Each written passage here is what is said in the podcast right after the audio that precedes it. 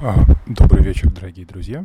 Мы начинаем с вами очередную лекцию, которая посвящена такому памятнику византийской литературы и истории, как советы и рассказы Киковмена. Советы и рассказы Киковмена – это действительно сборник советов на самые разные случаи жизни, которые византийский, судя по всему, военный XI века по имени Киковмен написал для своих детей. А советы эти дошли до нас а, в манускрипте XIV века, который был написан в городе Трапезунде, современный турецкий Трабзон. Затем, уже, кажется, в османское время оказался на Святой горе Афон – со Святой горы Афон уже был в середине 17 века выведен на Русь и до сих пор находится в Москве. Поэтому важная роль в исследовании этого источника принадлежит русским византинистам. Васильевский в XIX веке обратил внимание на этот манускрипт и опубликовал выдержки из него да, в мировой византинистической прессе и открыл источник. А позже Геннадий Григорьевич Литаврин уже в советское время перевел полностью текст Киковмена на русский язык и составил комментированное издание. Первое издание было в 70-х годах, а второе издание, с которым мы с вами работаем, оно появилось уже совсем недавно, практически в 2003 году, и оно содержит более э, современные версии комментариев, поэтому пользуемся мы с вами именно им. Из английских исследователей текстом Кикармена занимались Шарлотта Руша. В прошлых наших лекциях мы говорили, во-первых, давали целую характеристику источника, во-вторых, э, говорили о советах киковмена по службе, о советах киковмена судьям и судейским чиновникам. В последних двух лекциях мы занимались стратегиконом, медленным, вдумчивым чтением перевода с небольшим привлечением греческого текста той части трактата, которая посвящена военному делу. И в частности, в последней лекции мы с вами говорили про качество лидера, которые необходимы э, византийскому военному и которые, с точки зрения Киковмена, который сам был военный, да, необходимы любому человеку, который возглавляет группу людей. Э, сегодня мы э, с вами поговорим про другую тему. Мы с вами сегодня будем, помимо, мы будем в основном читать текст, и в главной темой сегодняшней лекции будет понятие, которое постоянно возникает, но здесь его надо разобрать чуть более подробно. Это понятие несправедливости, а дикие беззакония, да? Э, которое у Киковмена бывает достаточно часто, и которое так же, как э, благодетель полководца, да, там, мужественность Андрея, является важной для византийской культуры в целом. Обратимся же к тексту, там, где мы его закончили, это страница 169, русский текст. И э, мы говорили э, с вами в последней лекции про э, закончили чтение на том месте, где Киковмен объясняет, как границы византийские в XI веке во время кризиса оказались э, уязвимы. Считает, что это произошло из-за акритов и чиновников – которые управляли делами неопытно, не знали военных трактатов, а сообщали в столицу империи только лишь приятные данные, то есть списывались отчеты. А дальше Киковмен пишет о том, что бывает после того, как вот эти вот замечательные люди сделали свою работу, и враг проник на византийскую территорию, как оно было очень часто в XI веке, и захватил крепость. Что же происходит? Если враг находится внутри укрепления и не выходит из него, а ты не знаешь его сил, пишет Киковмен, то узнает меня, что он немногочисленен и не имеет силы. Но не пренебрегаем по этой причине. И, если имеешь силы, не позволяй ему укрепляться. Пошли хансариев, то есть спецназовцев, да, специалистов по полевой разведке, найти проход для выступления войска против него. И не говори сам, и не верь говорящему тебе, что нет прохода в укрепление. Ведь как может враг охранить большое пространство? Любое укрепление имеет свой конец. Когда ты найдешь проход, не трогайся сам, а останься там, напротив неприятеля. Войска же пошли подступить к тому месту, где нашел проход. Пусть воинам пододействует способный человек. Подступая, пусть они дадут знать огнем, если подступили ночью, а если днем, то дымом.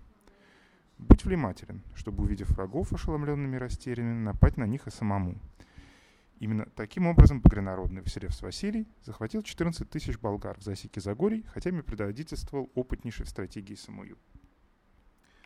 Про что здесь рассказывает Кикавмен? Кикавмен здесь рассказывает очень практический совет о том, как брать крепость. Когда мы с вами представляем оборону средневековой крепости, мы часто и весьма ошибочно представляем себе, что оборонялся весь периметр огромного сооружения. Э, ну, в качестве классического образца, да, можно привести огромный... Но если мы посмотрим на реальный метраж крепостей, то мы увидим, что оборонять их все целиком были крайне сложно. И классический пример здесь стены Константинополя, э, потому что, э, ну, если вы были в Стамбуле, то вы их видели. Если нет, то обязательно съездите и посмотрите. Стены огромные. И даже крупная армия вряд ли сможет оборонять их все. Поэтому всегда обороняются наиболее уязвимые места. А что это означает? Это означает, что каждое укрепление имеет свой конец, да, хюрма, твердыня здесь слово греческое. И всегда есть проход. И э, в этот проход надо разведать, и туда надо отправить подразделение воинов – разведчиков, которые дадут сигнал огнем или дымом.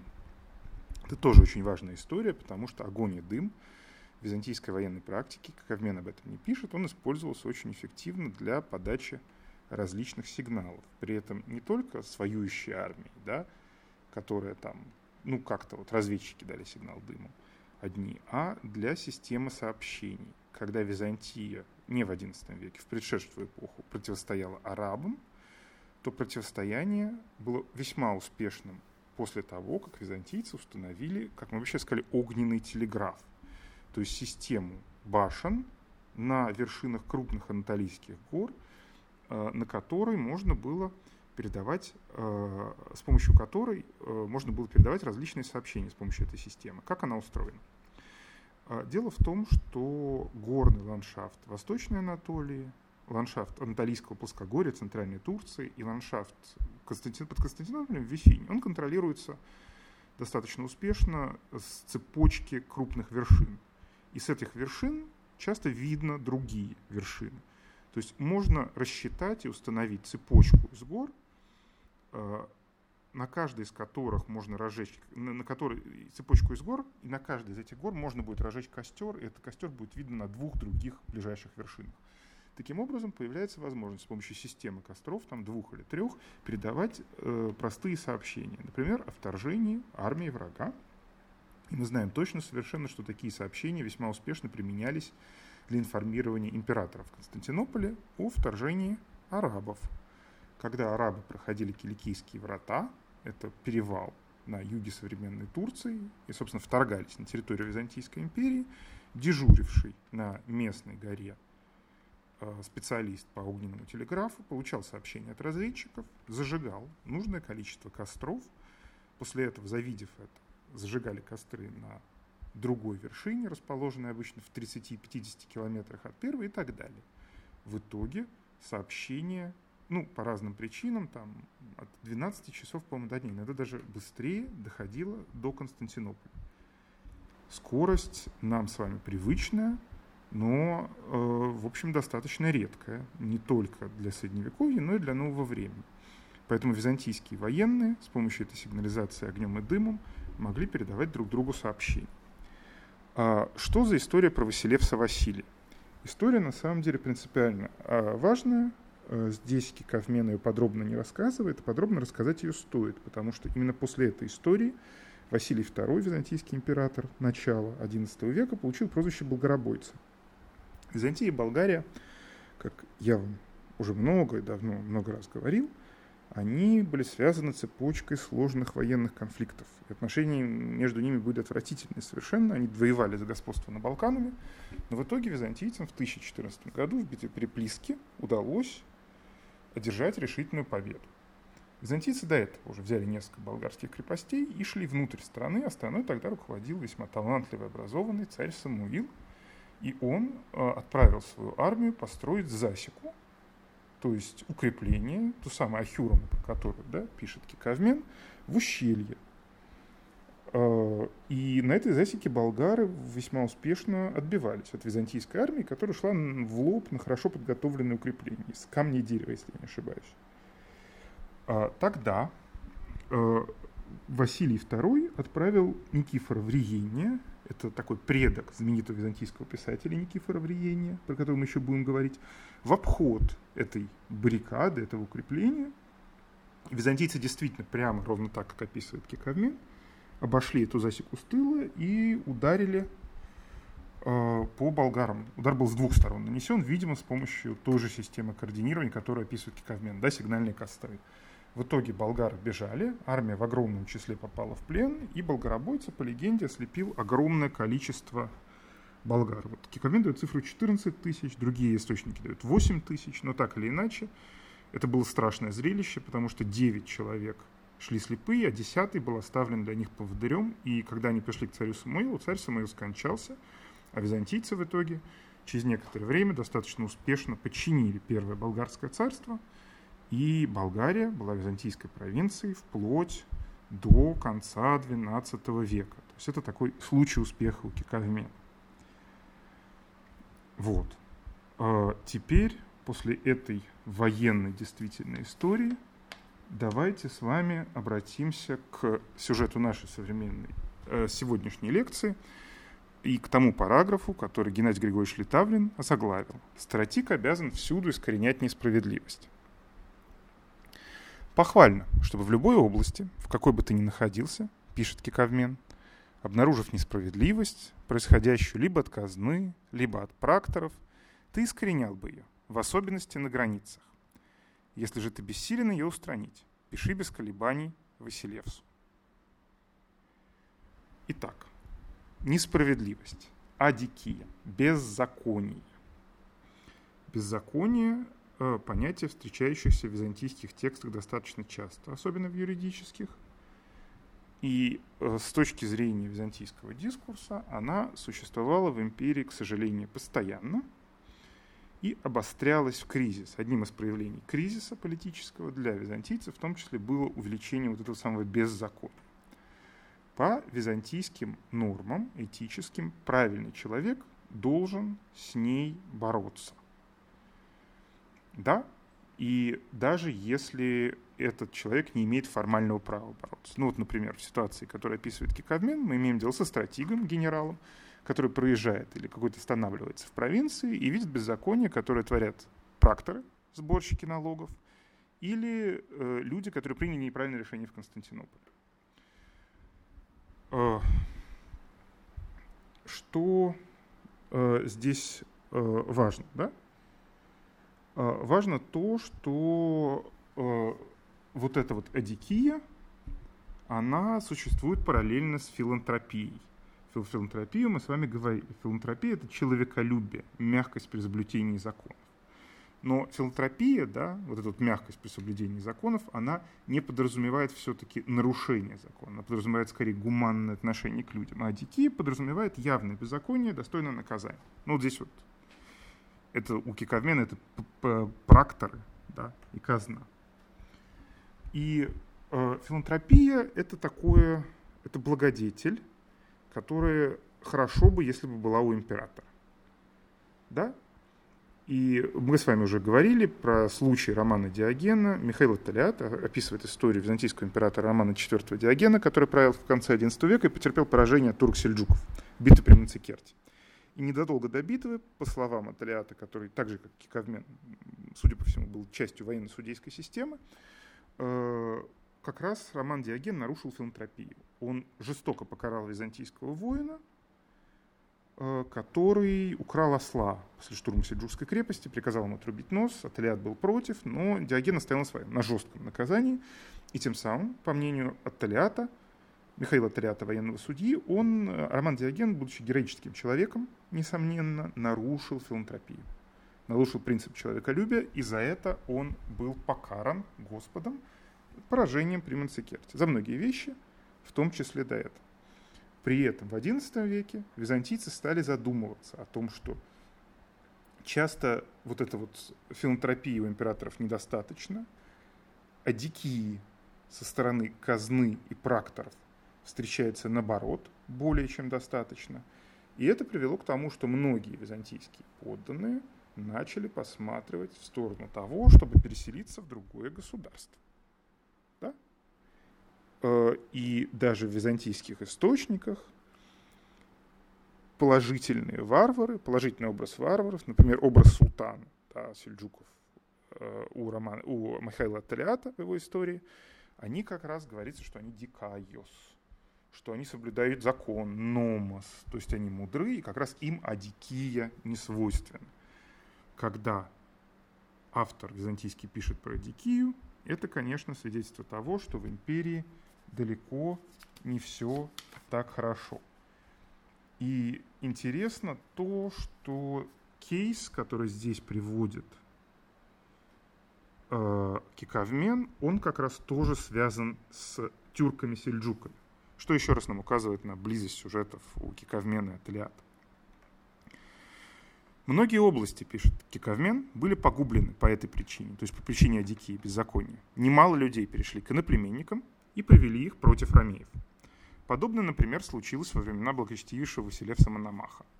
Сервлия, это какой-то чиновник, отправившись по его приказу в Иверию, на территорию современной Грузии, и Месопотамию, на территорию Северного Ирака и Турции, произвел там опись имущества и наложил подати, которых никогда не ведали тамошние жители в своей стране.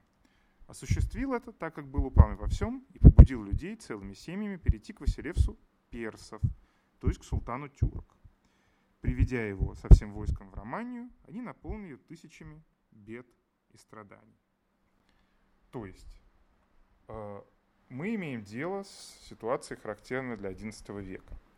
У нас есть пограничные области, которые достаточно недавно вошли в состав Византийской империи. Это Иверия и Месопотамия. Это, они вошли, по-моему, в начале, в самом конце, может быть, X, начале XI века. Там традиционно действует особый совершенно режим налогообложения. Местные жители налогов платят немного, а эти налоги идут, часто возвращаются, ну, как бы остаются на местах и идут на укрепление местных ополчений. Что происходит в XI веке? В XI веке, особенно в первой половине, Мономах, э, первое, в том числе в первой половине правил, да, он византийские императоры решают, что у Византии нет внешних врагов, а зато есть много денег у населения, и эти деньги хорошо бы каким-нибудь образом изъять. Византийское государство начинает изобретать все новые и новые налоги. В первую очередь это касается особых территорий с особым экономическим статусом, казалось, пограничных территорий, и в эти территории, еще не предвидя да, волны войны с сельджуками, отправляются вот эти сборщики налогов вот это вот в Сервле, он нарушил налоговый режим по приказу императора, не проявил филантропии, не проявил мягкости, не проявил гибкости, которую советует продать Киковмен в подобных вопросах. И результатом стало то, что э, многие жители и Грузии, и Месопотамии перешли к, под власть тюрк-сельджуков, персов. Что здесь для нас с вами важно? Важно то, что нужно понимать то, что э, к перебежчикам, если в Византии мы знаем, как было отношение непростое, то тюрки, по крайней мере, поначалу э, к перебежчикам, христианам относились спокойно. И, видимо, давали им льготный налоговый режим.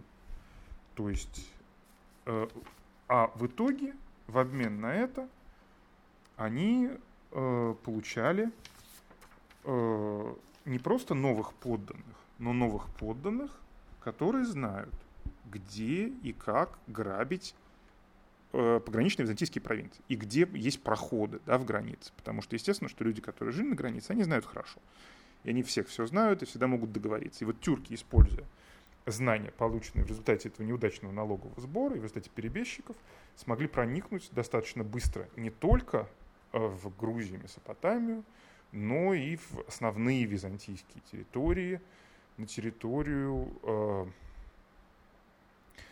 современной Восточной Турции, городов Амаси, Такат, они разорили э, святыни уже достаточно рано, уже 60-е, 70-е годы, то есть шли набегами, э, э, громили святилища, э, дошли аж до Хон. А Хоны – это современный город Ханас, это вообще уже запад Малой Азии и долина Меандра. То есть вот таким образом, благодаря неудачному, неправильному сбору налогов, из-за того, что была дикие беззакония этого Сервлия, и не было филантропии достаточно, человеколюбия, получился провал на византийской границе и катастрофа военная. Для византийцев не менее страшная, чем катастрофа с печенегами, которую мы с вами описывали в прошлый раз. А дальше Кикавмен начинает э, говорить о том, э, что бывает, если сам стратик становится, ну, не жертвой, а, не знаю, получает приказ из Константинополя войско распустить и никуда дальше не идти. Не будь беспечен, пишет Кикавмен, напротив, будь всегда наготове, так как ты не знаешь, когда в тебе будут нуждаться. Не возлюби подносящего тебе деньги, дабы ты несправедливо. Да, снова несправедливо. Опять. И не презирай местных жителей, хотя они незнатны, но люби и жалей их. Беседуй со всеми, и пусть не укроются от тебя твои люди, совершающие несправедливые поступки. Опять несправедливые поступки. В таком случае, когда ты будешь смещен, ты уедешь не тайком, а все будут провожать тебя, будут опечалены твоим смещением, и на многие годы сохранят память о твоих добродетелях. Если же ты устремишься к постыдной наживе, то и от справедливых доходов не получишь прибыли и, подвергшись обвинению, будешь отрешен от должности. Тогда жители Фемы будут ежегодно отправлять особый праздник день твоего смещения, а ты удалишься тайком. Никоим образом не бери на себя службу фиска, связанную с взысканиями, так как ты не сможешь служить Богу и Мамоне. Не сможешь быть и стратигом, и бумагомаракой сборщиком. Пишет э, нам Кикавми.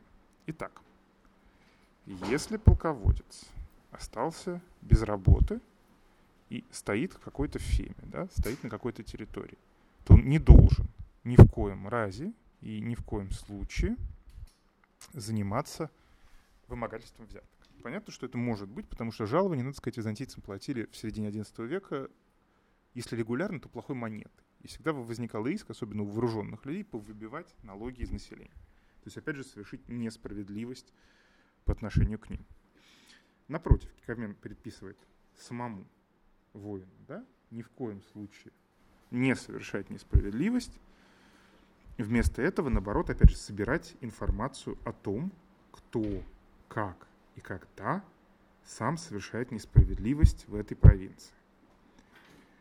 При этом Кавмен вполне реалистично относится к реальностям судьбы и говорит, что бывают случаи, когда стратега смещают и направляют на новое место. Ну, про это мы с вами говорили. Власти Константинополя в середине XI века, они стараются двигать своих генералов с места на место, чтобы те не оседали, не обзаводились связями на местах, которые призывают заводить Кикамен прямым текстом здесь, да, и не потом не могли бы поднять восстание. Но вот Кикамен призывает как раз работать на связи инвестировать, как мы бы сейчас сказали, в социальный, в человеческий капитал, развивать горизонтальные связи с жителями провинций, в которых так или иначе остается полководец. А, и э, смешно то, что наверное, реальный эпизод, что если смещали в Византии э, плохого э, полководца или плохого администратора, то в честь его отправления – население праздновало специальный праздник, потому что денег много брал. Э, вот эта вот идея о том, что нужно заводить связи на местах, она, как и многие другие идеи Киковмена, найдет применение потом в византийской истории XII века, когда одна из таких, ну не солдатских, а стратеговских, да, генеральских э, династий, династия, которая дала Византии много военных деятелей, династия Камнинов – захватит престол после так называемой Камниновской революции 1081 года и начнет проводить собственную политику. Вот эта вот политика будет базироваться ровно на тех принципах, налоговой, по крайней мере, по крайней мере, поначалу, которые завещал и советовал Кикавме. То есть император Алексей I Камнин полагался на своих знакомых э, в каждой провинции, людей, которые знали его по назначениям, да, вот эти вот те самые, э, которые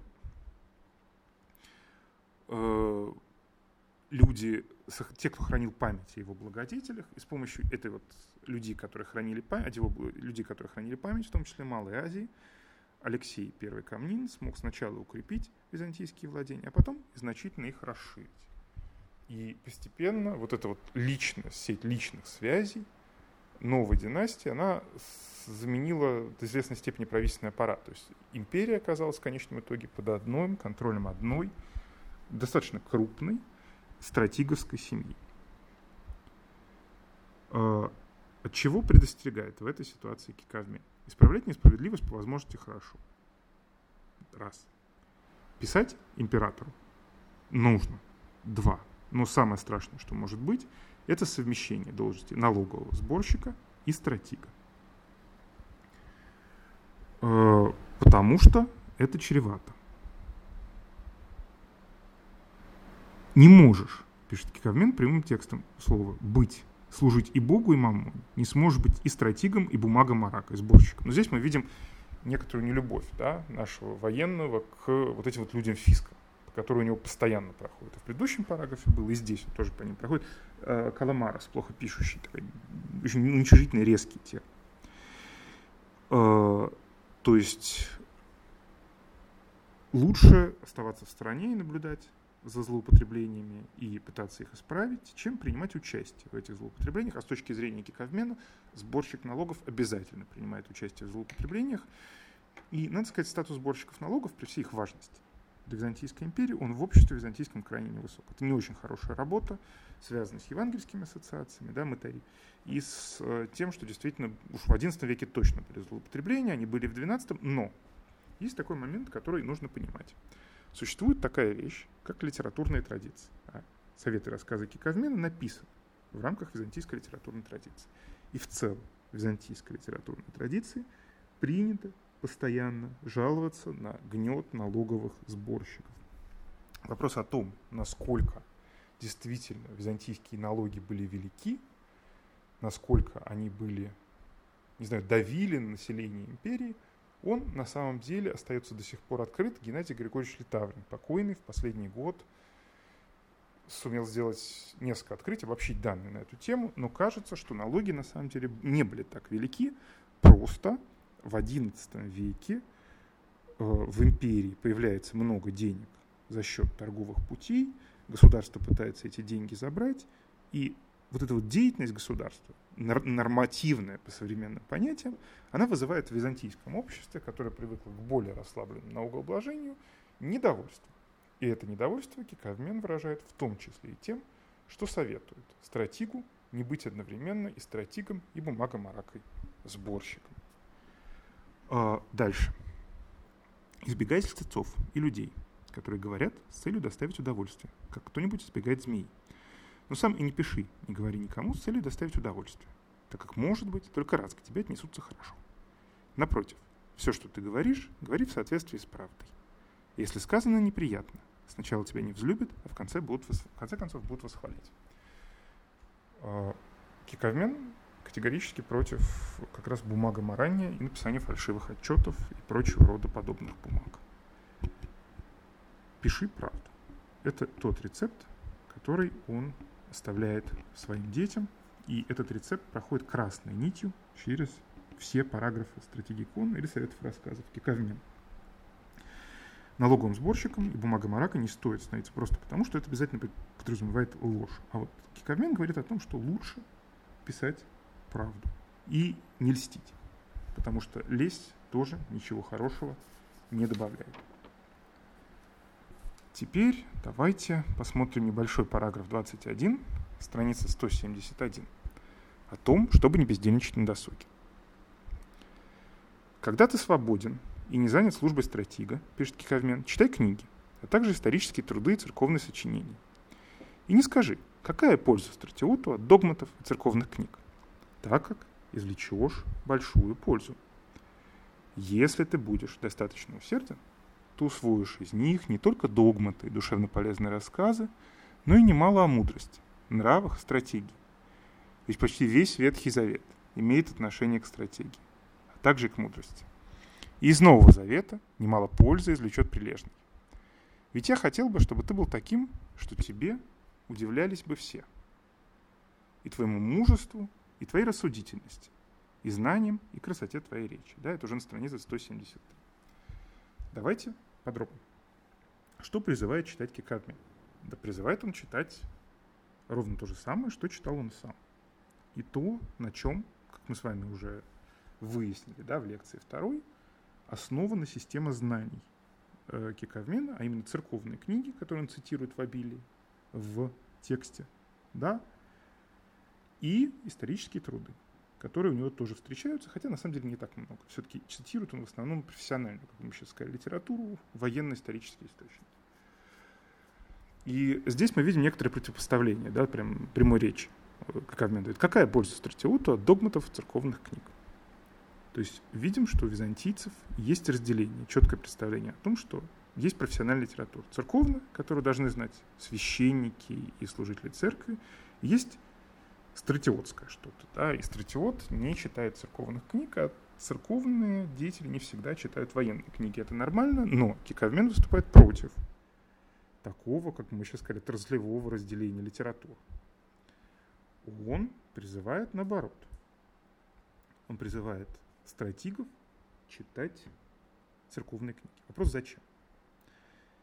Здесь нет э, традиционного, да, ну, для улучшения морали, чтобы там молиться лучше. Нет, это все понятно. Это все идет, э, как англичане говорят, as granted. Это все в данности есть. Э, но то, что интересно, то, что Кикавмен видит в чтении церковной литературы для военного практическую пользу. Потому что, с его точки зрения, литература военная содержит немало мудрости, нравов и стратегий. И Ветхий Завет, особенно Ветхий Завет, он тут не выдерживает, э, пишет, что знание и, кон- и конкретная мудрость, там, гноме, византийское слово, военное знание, Ветхий Завет как военное знание, так и конкретную мудрость. А когда он говорит про конкретную мудрость, он имеет в виду краткие высказывания. Потому что гноме — это, в общем, краткий кусочек мудрости, такие сборники советов да, с этими. И мы знаем, что в Ветхом Завете есть сборники такого рода. Это книга притч Соломоновых, например. Э, также э, в, Новом Завете, в Ветхом Завете очень много войн. И все эти войны стратегические приемы Кикавмен советует э, своему сыну, да, или, или своим читателям, по крайней мере, осваивать. Э, с Новым Заветом чуть сложнее, но здесь более аккуратно. Пишет, из Нового Завета немало пользы извлечет прилежно. То есть очень аккуратно, но тоже поможет. Вопрос, зачем это читать? Э, ответ следующий. Это часть образа состоявшегося человека. То есть в идеале, с точки зрения кикообмена, полководец был не должен не только принимать конкретные решения, принимать стратегические решения, но должен быть еще и образован. Образованность с его точки зрения проявляется в следующем. Полководец должен быть рассудителен, мужествен, да, Андрея, рассудителен, э, все знать и уметь говорить речь. И здесь мы видим византийский секрет того, как производить впечатление на людей. И внешний успех для киковмена, он зависит в том числе от того, что называется эуглоссия, то есть способность хорошо говорить. Почему это важно? Потому что, во-первых, стратегу по должности генералу приходится говорить речи перед войсками или перед императором, приходится выступать публично. Во-вторых, э, потому что в византийской системе знания крайне высоко ценилось именно искусство говорения по правилам, созданным древними. Классическая риторика, римская, да, искусство произношения речей греческая, она в Византии была воспринята – и византийцы читали и знали эту риторику. Мы с вами уже говорили о том, что сам Киковмен, когда получал образование, судя по всему, все риторики не освоил. Он освоил только несколько классов этой риторики, и потом уже из этого своего знания он писал советы, рассказы Киковмена, которые нашпиковал как мог теми риторическими фигурами, которые он э, выучил. То есть он сам дал пример того, как использовать риторическое знание. Но он все-таки это, скорее всего, не произносил устно. А здесь мы говорим именно о навыке, необходимом для полководца произносить речи устно. И это, это навык был востребован. Здесь, опять же, династия Камнинов полностью услышала э, советы, рассказы Кикавмена, и камниновские генералы были образованными людьми, которые заказывали сложные эпиграммы на не самом простом греческом языке и много и подробно занимались э, риторикой. И византийский император XII века, не Алексей Камнин, Алексей был грамотен, но грамотен был на уровне э, чтения военных трактатов, а вот его сын Иоанн, его внук Мануил и Андроник Камнин, они как раз владели риторикой на таком уровне, что могли речи говорить. И как мы это узнаем? Узнаем очень просто. Посвященные им риторические произведения крайне сложны. Это подразумевает, что, мере, часть аудитории, а главный, ее главный адресат, император, могут это понимать.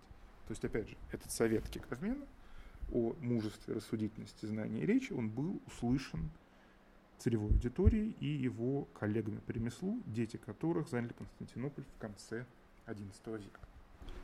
Теперь самый последний параграф на сегодня.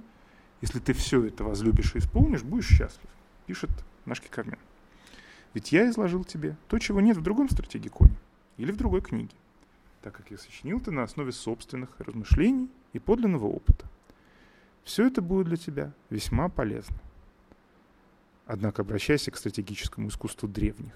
Ты не найдешь там этого, но обнаружишь другое, еще лучше, удивительное и исполненное мудрости.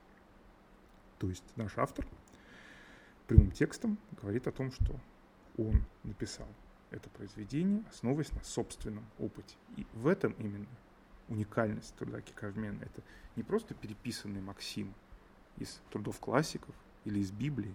Нет, это прямой опыт человека XI века и его взгляд на мир.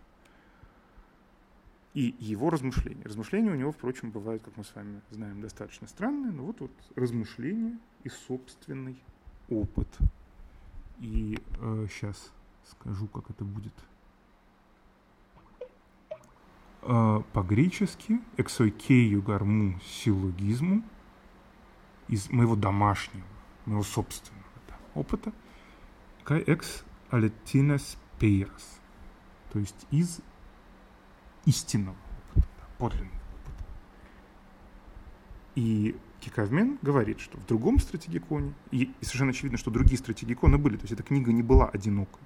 Да? Она представляла часть жанра, но не утерянного для нас, до которого дошел только Кикавмен. В других книгах такого нет. Он пишет прямым текстом, потому что это уникально. Но при этом в конце такой жест вежливости к своим предшественникам Кикавмен советует обращаться к стратегическому искусству древних. И пишет, что там этого не найти, да, но можно обнаружить другое – еще лучше, удивительное и исполненное мудрости. И э, с древними, когда, мы, когда он пишет здесь про древних, э, архаю, стратегиас, речь идет все-таки именно о стратегиконах, то есть о специальной военной литературе, и Архаю или Палаю в этой военной литературе это военные трактаты предшественников Кикавмена, и благодаря тому, что мы с вами выяснили во время второй лекции по Кикавмену, мы знаем, кто это. Это «Тактика льва», «Стратегикон Маврики», «Анасандр» и еще несколько крупных произведений по мысли. То есть в конце такой жирной точкой Кикавмен говорит, что нет, дорогие друзья – все это хорошо, и Ветхий и Новый Завет, но читай, пожалуйста, древних, потому что древние это все-таки основа.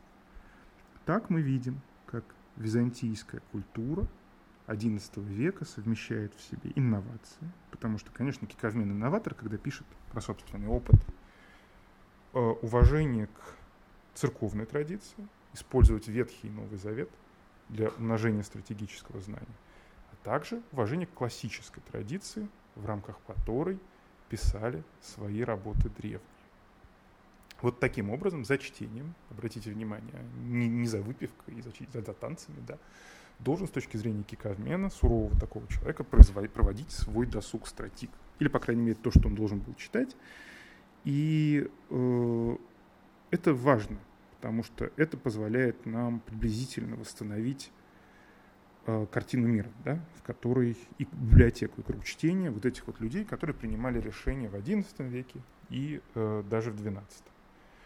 И главное, что вызывает у Кикавмена ненависть и протест, это адикия, это беззаконие, которое э, проникло в XI веке во все сферы жизни и которое привело к тому, что Византийская империя ослабла, а жители пограничных территорий перешли на сторону врагов и привели на византийскую территорию иноплеменников.